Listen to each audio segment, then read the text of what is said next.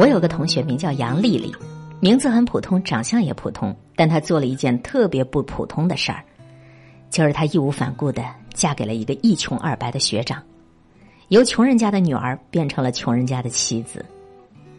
这样的弱弱联合，在大部分姑娘眼里，毫无疑问是个噩梦。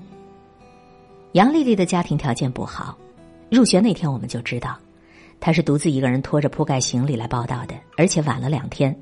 班主任甚至打了电话去催。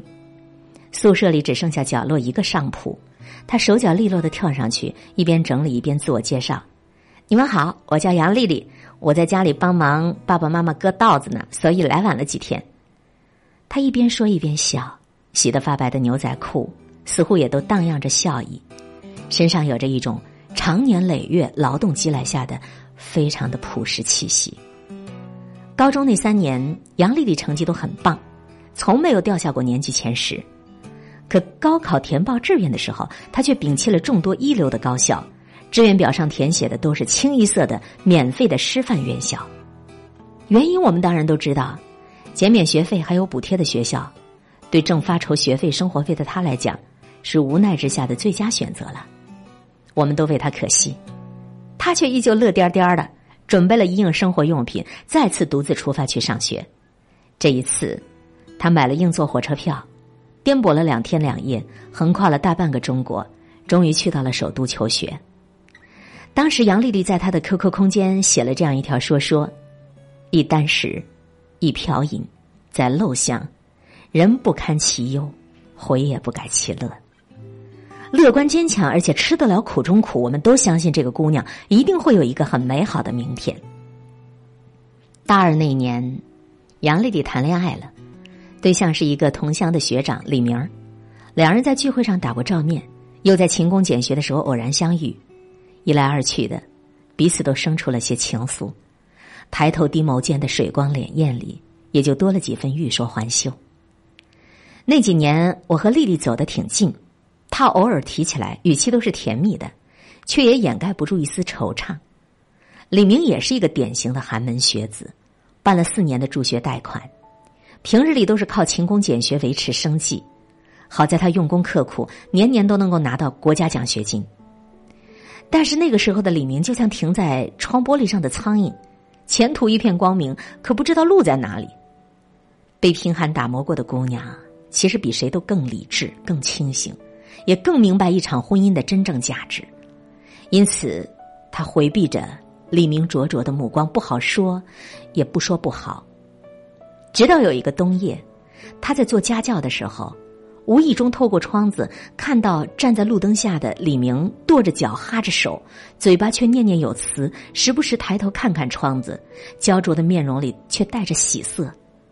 后来才知道，李明每天在打扫完教学楼。然后来接他，等他的间隙里，就在默默的背着英文单词。一个贫穷寒苦的年轻男孩，证明爱情的最好方式，不过就是对他好，对他去努力。他是真的对我好，也足够努力，而我也是真的很喜欢。一个念头忽然就从心底破土而出：穷怕什么？眼看着寒冬漫漫，春心却猛地就萌了芽，开了花儿。同宿舍的姐妹说：“千万不要跟穷男人谈恋爱，最好的年纪就应该穿最美的衣裳，吃最好的美食，喝最烈的美酒。女孩子的青春耗不起，你想等她奋发向上、出人头地啊？哎呦，他那么穷，你别闹了，那多累啊！再说，你能保证他一定可以成功吗？”杨丽丽用了一个淡定的微笑。来回应那些苦口婆心的同寝室的朋友。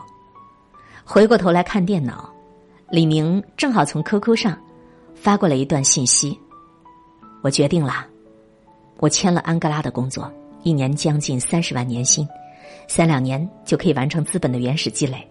我会让你过上好日子。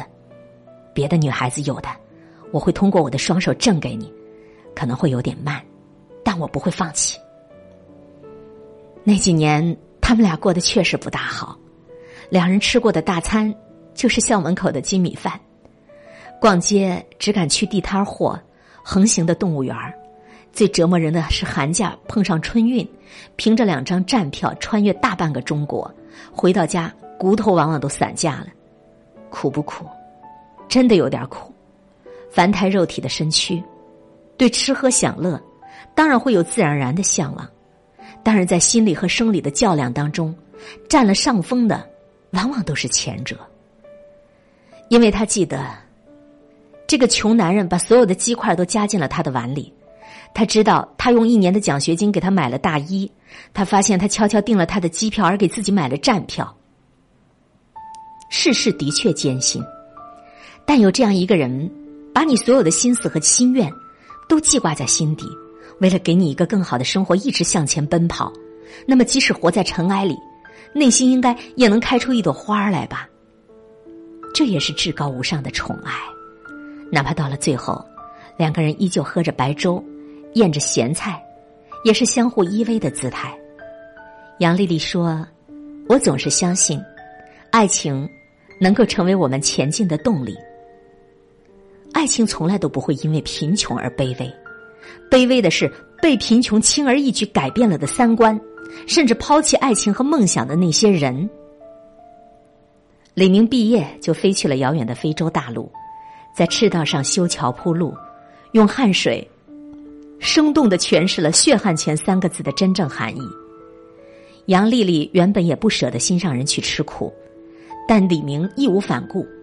去非洲是很辛苦，胜在收入可观。